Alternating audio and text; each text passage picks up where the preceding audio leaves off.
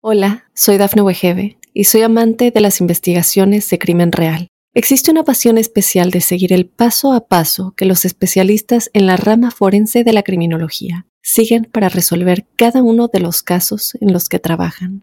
Si tú, como yo, eres una de las personas que encuentran fascinante escuchar este tipo de investigaciones, te invito a escuchar el podcast Trazos Criminales con la experta en perfilación criminal, Laura Quiñones Orquiza en tu plataforma de audio favorita.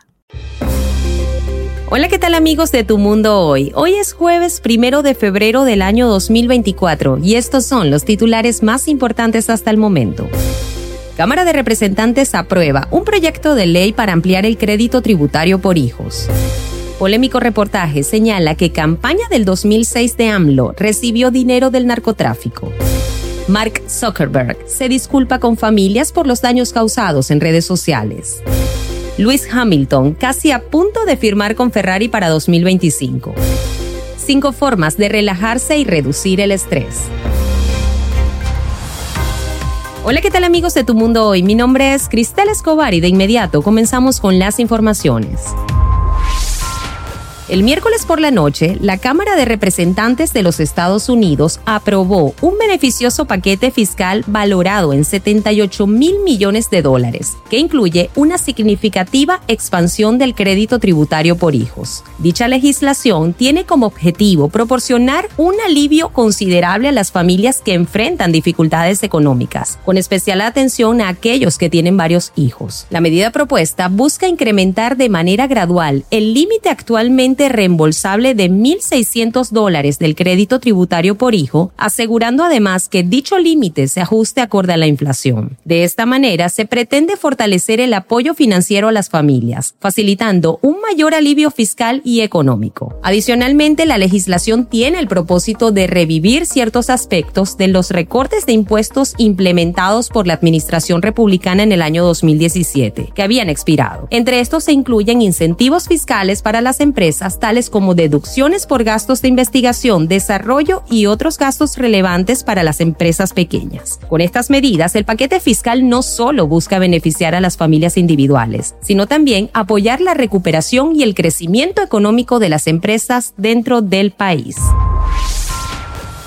Por otro lado, tenemos que un reportaje publicado este miércoles por el medio ProPublica señala a la campaña rumbo a la presidencia en 2006 de Andrés Manuel López Obrador, mejor conocido como AMLO, de haber recibido financiamiento del narcotráfico algo que el mandatario negó rotundamente. Según el reporte, la Administración para el Control de Drogas, mejor conocidos como DEA, descubrió que narcos dieron unos 2 millones de dólares a la campaña de AMLO a cambio de la promesa de que al llegar al poder facilitaría las operaciones criminales de los traficantes. El presidente de México tildó de calumnia y mentira la publicación durante su conferencia matutina.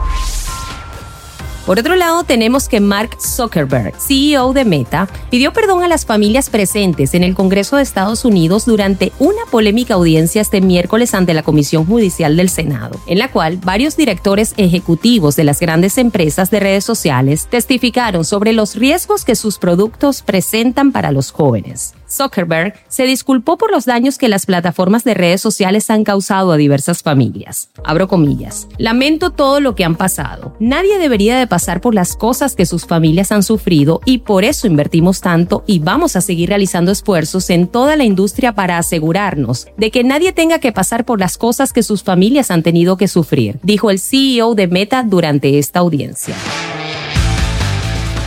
En deportes tenemos que Lewis Hamilton está cerca de completar un sensacional cambio de Mercedes a Ferrari en el año 2025 dijeron varias fuentes a ESPN, lo cual sería una verdadera bomba que revolucionaría el mercado de pilotos de la Fórmula 1. Hamilton, siete veces campeón del mundo y el piloto con más victorias en la Fórmula 1 en la historia, firmó lo que se creía que era una extensión de contrato de dos años con Mercedes el año pasado, pero parece que el segundo año de eso ahora bien pudo haber sido solo una opción. Mercedes y Ferrari declinaron hacer comentarios a ESPN.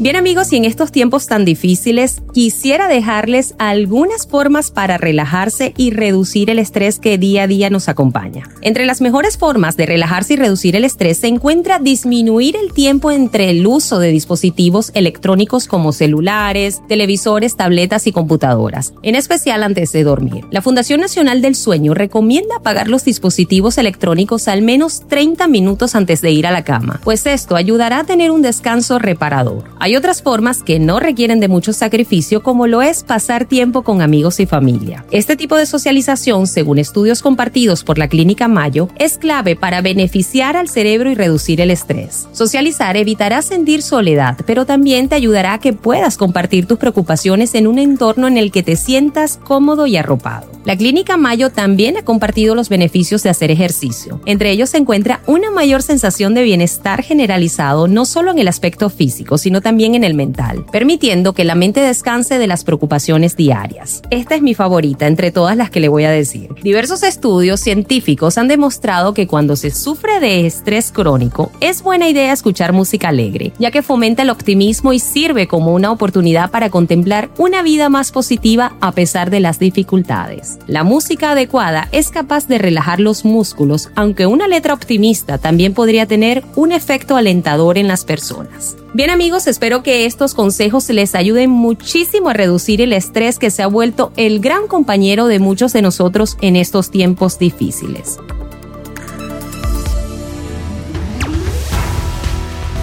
Bien amigos, y hemos llegado a la parte final del día de hoy. Quiero recordarte que para ampliar estas y otras informaciones visites nuestra página web mundonow.com para que te mantengas al día con todo lo que acontece en el mundo. Mi nombre es Cristel Escobar, ha sido un placer para mí acompañarles el día de hoy y en nombre de todo el equipo de Tu Mundo Hoy les deseamos un feliz inicio de mes.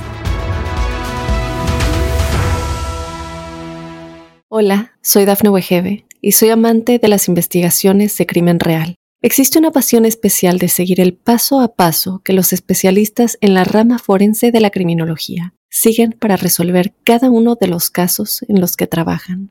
Si tú, como yo, eres una de las personas que encuentran fascinante escuchar este tipo de investigaciones, te invito a escuchar el podcast Trazos Criminales con la experta en perfilación criminal, Laura Quiñones Orquiza, en tu plataforma de audio favorita.